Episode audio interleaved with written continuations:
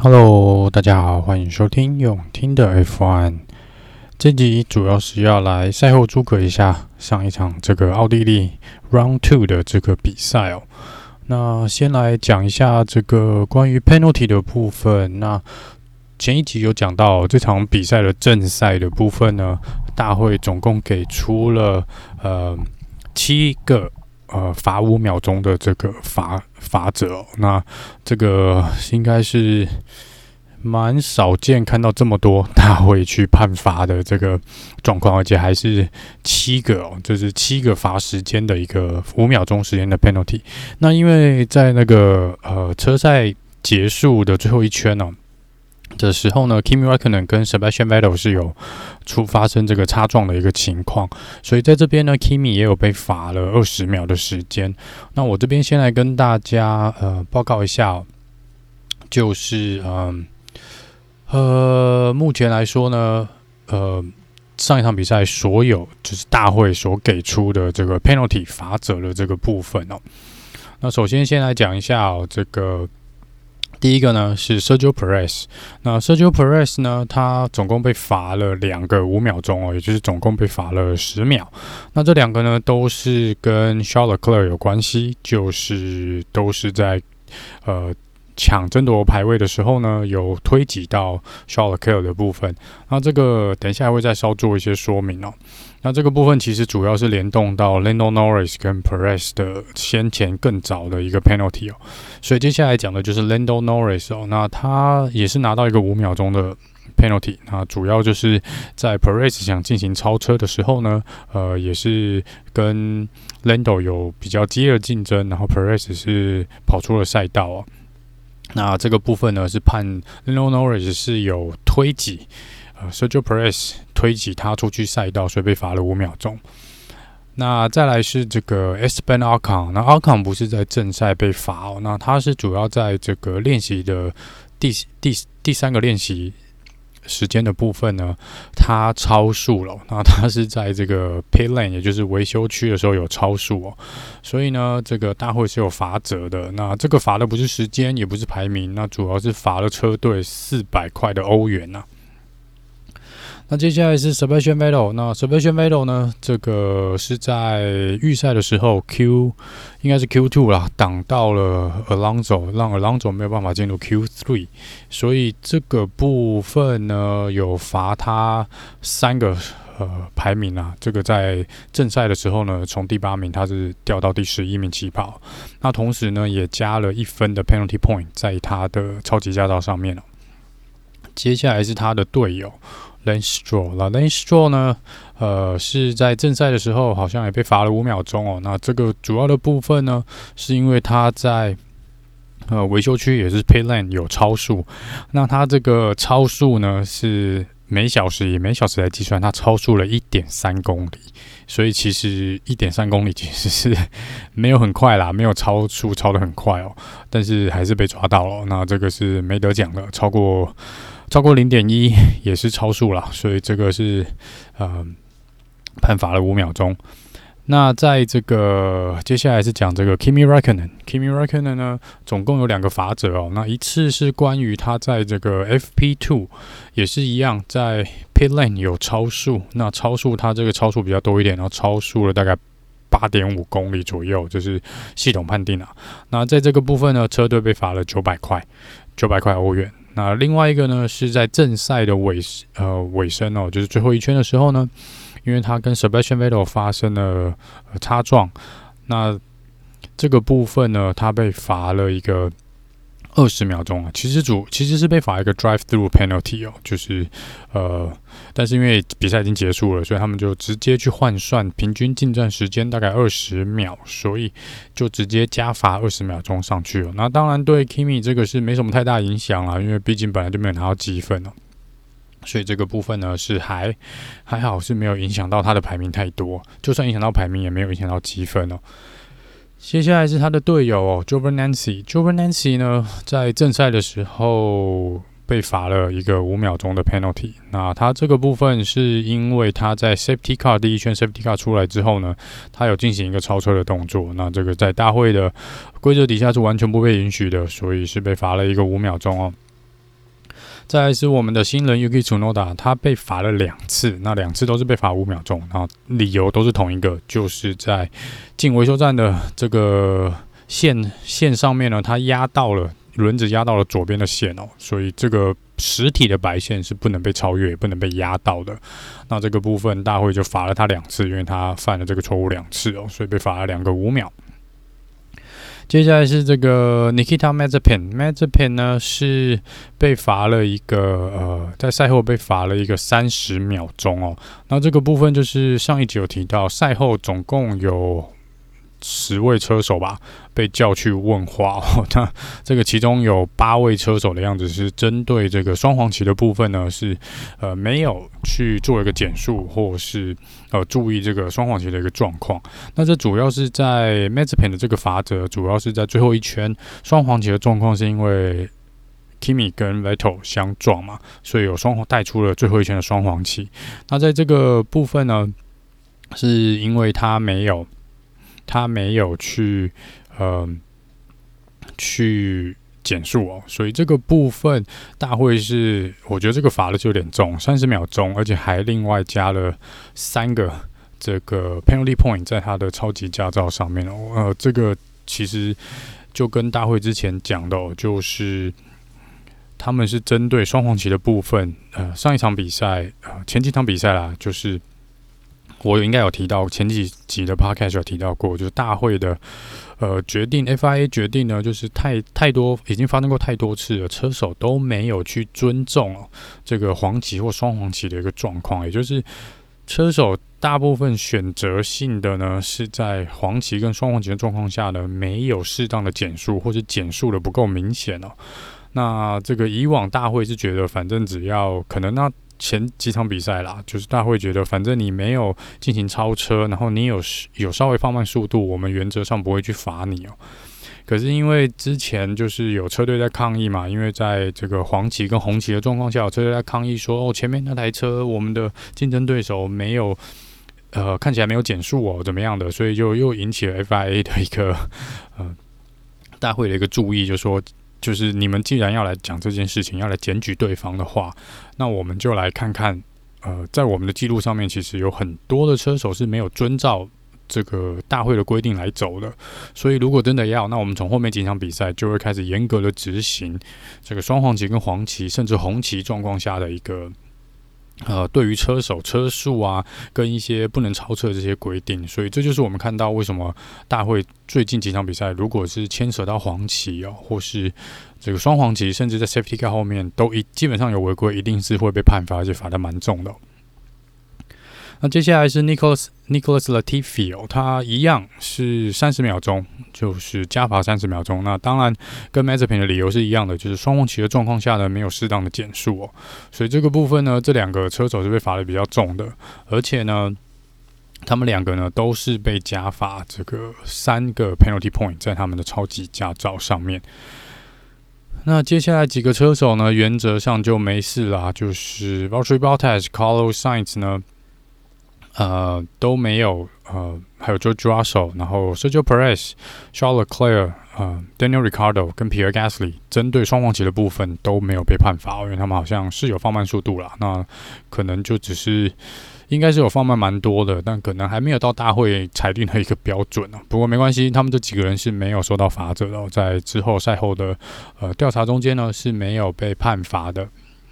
那借这个机会呢，就来讲一下，顺便跟大家更新一下，现在所有呃大部分这次车手呢，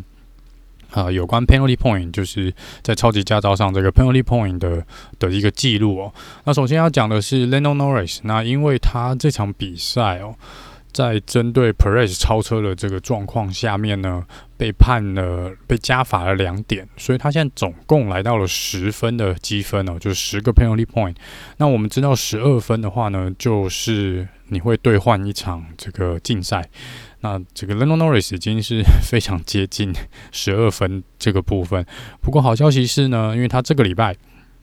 这个礼拜啊，就是会有一会有两分呢就到期了，所以他总共来说呢，其实实际上在下一场比赛开始前呢，他只会有八分的 penalty point。那当然还是有点危险啊，因为你看，只要在双红旗的状况下没有适当的减速，你就会被罚三分哦。所以其实他离十二分也还是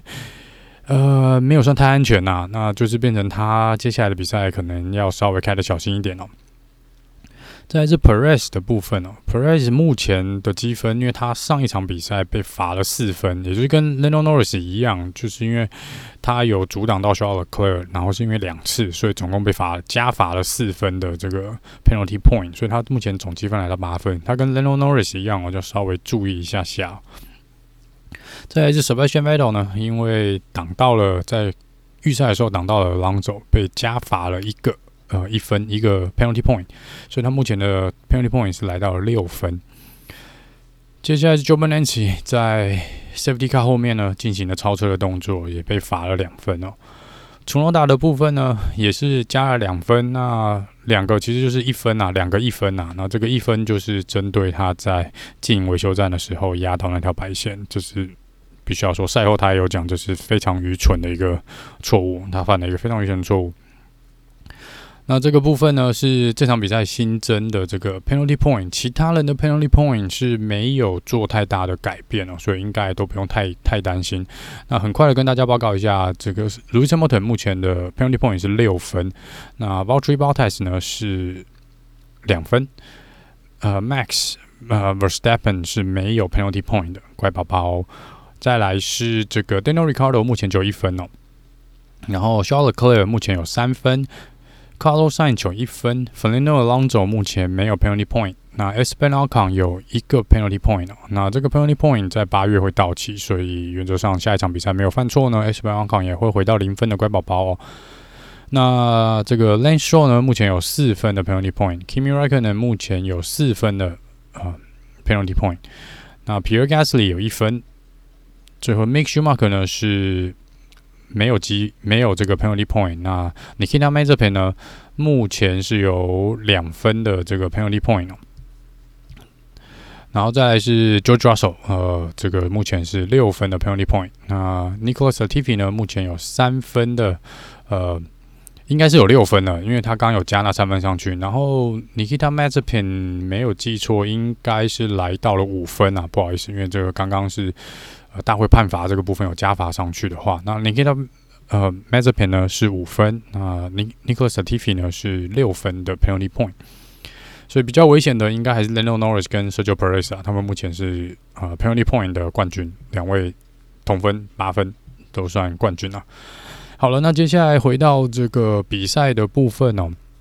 呃，针对这个 Lando Norris 的这个判罚的部分，因为。如果去看这个回顾，或是有看正赛的转播的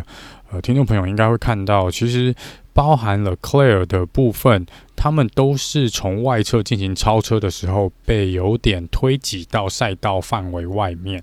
那这个部分呢，其实大会之前呃比较针对这个所谓的冲撞的部分，就是把另外一位车手。逼出赛道的部分呢，大部分都是针对超车那一方呢，从内侧进攻，然后推挤这个要准备被超车的那一方到外面哦。比较少是发生说是想要超车的那一方呢，是从外侧进攻，然后被推挤出去哦。因为以过去的呃经验来看呢，你基本上只要想从外面超车呢，原则上那都不算是在一个很。完全的 racing line 的上面，也就是一般来说比较不会特别在弯道的外侧来进行一个攻击，除非你有非常十足的把握。那尤其这个如果赛道又不是特别的宽阔，那基本上你从外侧进攻，你就一般来说他们赛车手应该就有知道说这个失败的几率是有的，而且蛮高的。然后有很大的机会呢，是会空间会不不足啦，就是等到进弯到一半的时候，可能空间会不足哦。所以这个部分，其实，在如果呃赛后访问呢，其实基本上连蛮多车队的这些老板呢，或者是总监都觉得这个罚则是有点莫名其妙。那你就是不鼓励车手去做一个超车嘛？那以往是从内侧进攻的时候呢，是因为没办法，你就是去挤那么小小一点的的空隙哦。那他们就是所谓的我们所谓的鱼雷式的呃超车哦。那这个部分其实 Max Verstappen 跟这个 Daniel Kvyat 之前都有获得我们所谓英文 torpedo 就是鱼鱼雷的这个称号哦。因为这个部分等于是你说。就是从内侧，然后直接进去。你想要从内侧挤进去嘛？那你就会在这个要被超车，前面那台车就会有防守意志，就会往旁边闪。那这个部分等于有点是硬挤的部分哦。但是像这场比赛的 Norris 跟 The Clear 的部分呢，呃，原则上是没有硬挤的一个状况，因为前车一般来说是你如果超车已经确定超过去了。那没有那个，基本上没有太大的问题。那变成说，Perez 跟 Leclerc 其实在进行超车的时候呢，都不是处于一个领先的地位，就是他们基本上是没有顺利的超过去。所以这在这个部分，以我的见解啦，就是前车就是没有被超车的那一方，前面那台车应该还是保有他优先权，就是站在这个一般。赛车手会行进的这个路线，防守的优先权。那这个状况下，其实如果去看重播，呃，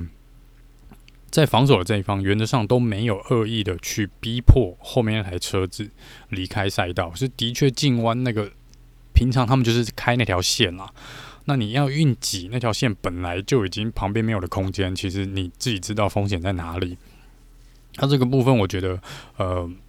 也是蛮不合理的，给了 Lando Norris 这个 penalty 之后呢，你不得不给 Charles Leclerc，呃，应该说给 Perez 一样的 penalty，因为几乎是一模一样的事情。然后其中一次好像还在同一个弯道。那这个部分，我觉得就是因为大会可能也许判罚了 Norris 之后，也发现可能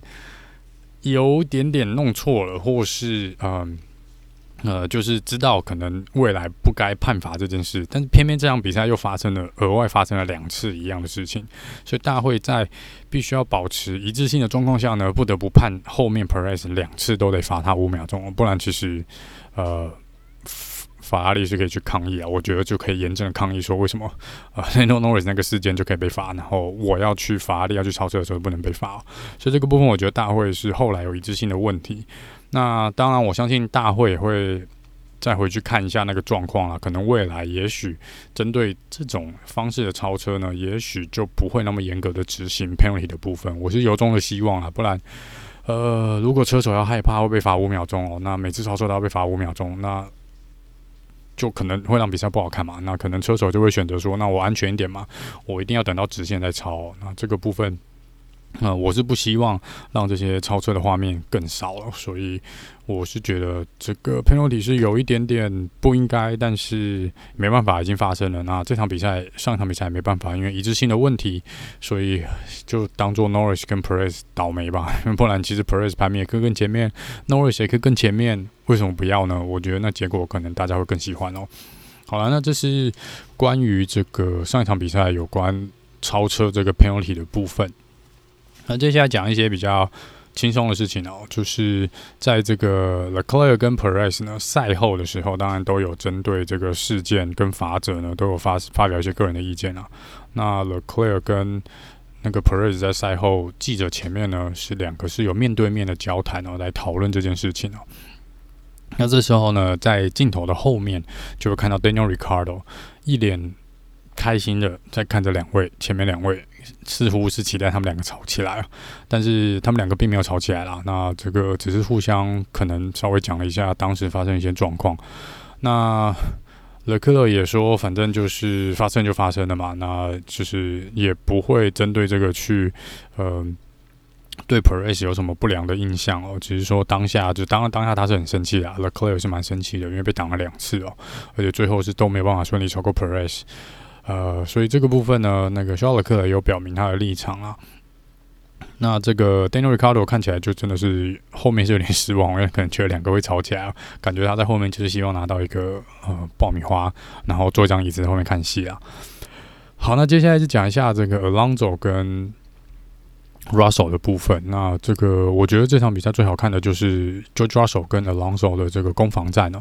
那当然最后是由 Alonso 胜出，拿下了最后一名积分的排名，就是在第十名的部分。但是 Alonso 呢，其实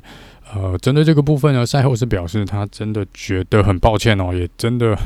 替 Russell 感到可惜哦，因为他说他。真的不希望第十名的那位车手是九九阿手。他说他可以是任何一位车手，但就是不要九九阿手因为他觉得，呃，大家也知道九九阿手想要拿积分很久了，我们也都很期待他能在威廉车队拿下一至少一分的积分啊。那这个部分呢，朗佐也知道，就是 Russell 是非常有天分的一个赛车手。那他也觉得很可惜，真的非常可惜，因为 Russell 表现真的非常非常好，而且他也不止一次公开称赞 Russell，也认为他是未来这个世界冠军的一个一个人才哦。那他说他真的就是很没没办法，就是在战场上还是得去去。对，就抓手做进攻，因为他说当时他的轮胎比就抓手要好，然后抓地力也比就抓手好。那其实经过几圈之后，就抓手自己也知道，所以他赛后在讲的时候也说，他根本在那种状况下，Russell 是表示他完全不可能守得住的 Alonso，所以他要么就是当时剩的圈数。只剩两三圈，那他可能有办法挡下来。但是以当时那个状况哦，是以剩下的圈数来说，就抓手知道他完完全全不可能守住这个呃狼走，所以到后来也是直接放他过去了。真的，狼走到了一定的攻击距离的时候，就抓手的确也没有特别恶意的再去阻挡他，所以这个是蛮可惜的一个部分哦。那在赛后呢，在把车子停下来之后呢，就抓手跟狼狼走过去跟就抓手打招呼，也是拍拍他的背，然后给他一个小小的拥抱，是 也就是算鼓励他啦。我觉得这这鼓励是是应该的哦。那呃尔朗走也是再次有称赞就抓手，就说这个总有一天这个那一天会来的啦，那天一定会到的，所以是鼓励一下就抓手，希望下场比赛在这个英国站的时候呢，也许就抓手就可以站上颁奖台哦。那这个当然，有这样子说，颁奖颁奖台可能有一点点，呃，不切实际，但是希望他能够至少拿到一分的积分啊。好，那接下来讲一下这个 Toto Wolff 那有关 Mercedes 的部分。那 Toto Wolff 呢，就是再次提到，就说现在来说呢，以现在的士气跟现在的表现哦，的确一面倒都是偏向红牛车队的。那 Mercedes 的部分呢，他有再次强调说，呃，之前可能媒体有说，就是 Toto Wolff 说他自己有讲说。呃，Mercedes 已经不会再针对二零二一赛季做任何的呃研究研发啦，然后跟这个升级的部分。他说，那其实呃不是他的本意哦。那他的意思应该就是说，因为明年这个呃整体的设计会大改，所以工厂大部分的资源呢都投入了二零二二的赛车的设计跟这个研发的。的工作，所以在二零二一的部分呢，他们还是有在做进行做研发跟升级的研究，只是可能资源没有像之前像去年前几年那样可以给到可能百分之百工厂的呃。呃的能量啦，所以他说其实还是会有，只是可能没有办法做那么大的升级哦。那所以这个部分呢，他们认为还是会在进步，车队还是会在进步，只是进步的幅度可能会比前面几年要再来小一点了。那他也承认说，以目前资源投入的状况看起来呢，是他们投入的没有红牛这么多，那这是事实。但是这是不是代表他们？呃，宾士车队呢，今年就一定会输给红牛？他说这就不一定哦。然后他也发下豪语哦，他 Toto Wolff 有讲了，就说下一场比赛也就是英国站，他认为说，呃，宾士车队会反弹，从谷底反弹，然后会拿下一二名，会拿下，听听好了，是会拿下一二名，而且他说呢，后面还有一句，他说会甩开第三名至少三十秒钟。这是 Toto Wolf 说的，就是在在这个呃下个礼拜的英国站哦，他他非常有自信，他说这个会是 one two finish，然后会领先三十秒以上。就是我们就看看下礼拜他的这个发下的豪语会不会成真啊？那谈到这个车手的部分，啊，之前他有说到嘛，就是。Lewis Hamilton 已经签约签到二零二三年，那这个部分呢，他认为二零二三年之后呢，Lewis Hamilton 还是会继续来 F1 哦，只是说会不会继续跟 Mercedes 续约，他当然现在不保证，他也不知道。但是他认为 Lewis Hamilton 会在二零二三年之后呢，会继续，就是二零二四年以后还是会继续留在 F1 里面。那对于 Valtteri Bottas 或是 George Russell 的这个合约的部分，他说他们真的目前来说可能就没有那么急迫性去决定谁是 Lewis Hamilton 的队友啦。但是我觉得这个其实拖得越久，对 George Russell 是越不利哦，因为我想 George Russell 呃，应该会有蛮多其他车队想要网罗他的，如果有可能的话，那你不可能让 George Russell 在那边等哦，不然我很怕他会两头空啊。但是当然，这个可能。中间还是会有一些，我不知道，也许 Mercedes 或者是跟 Williams 会有什么特殊的条款哦，就让 George 继续留在 Williams 也不一定，这个就不知道了。因为看起来 Williams 车队的进步是蛮多的，我觉得 George Russell 如果继续留着，也许也许啦，明年这个赛季我们换全新的赛车跟这个。硬体设备的规定来看，也许威廉车队会从谷底反弹蛮多的，也不一定哦。这个是不知道啦，但是看起来今年我觉得威廉已经比去年有相当大幅度的进步哦。好，那最后来讲一下这个呃这两天比较重大的新闻哦，就是应该是在今天稍早。台湾时间今天稍早确定，这个今年十一月已经延期到十一月举办的澳洲站哦，确定取消了。这个澳洲政府当然还是因为 COVID，就是新冠肺炎的关系哦。他们认为目前来说，澳洲的一来是还是有确诊的病例，二来是还有蛮多地方在封城的，再来是他们的疫苗覆盖率呢，政府觉得澳洲政府觉得完全不及，就尤其在墨尔本的部分，他说那个百分比太低了，他们没有办法。来对这个呃边境做一个开放，那不要说边境了，他们说墨尔本到时候会不会还在封城的状况，他们都不敢保证哦。所以这个部分，澳洲政府就决定说，墨尔本当地政府也决定，就今年就一样取消，所以连续两年我们澳洲都被取消了。那这个就是换 FIA 要来头痛哦，因为他们目前之前有讲过，就是他们表定今年所有的赛事，比如说二十六场，他们还是会想有二十六场的比赛。也就是说，如果有任何一个地方做取消的话，他们会去找一个替代方案嘛。所以像之前新加坡这个。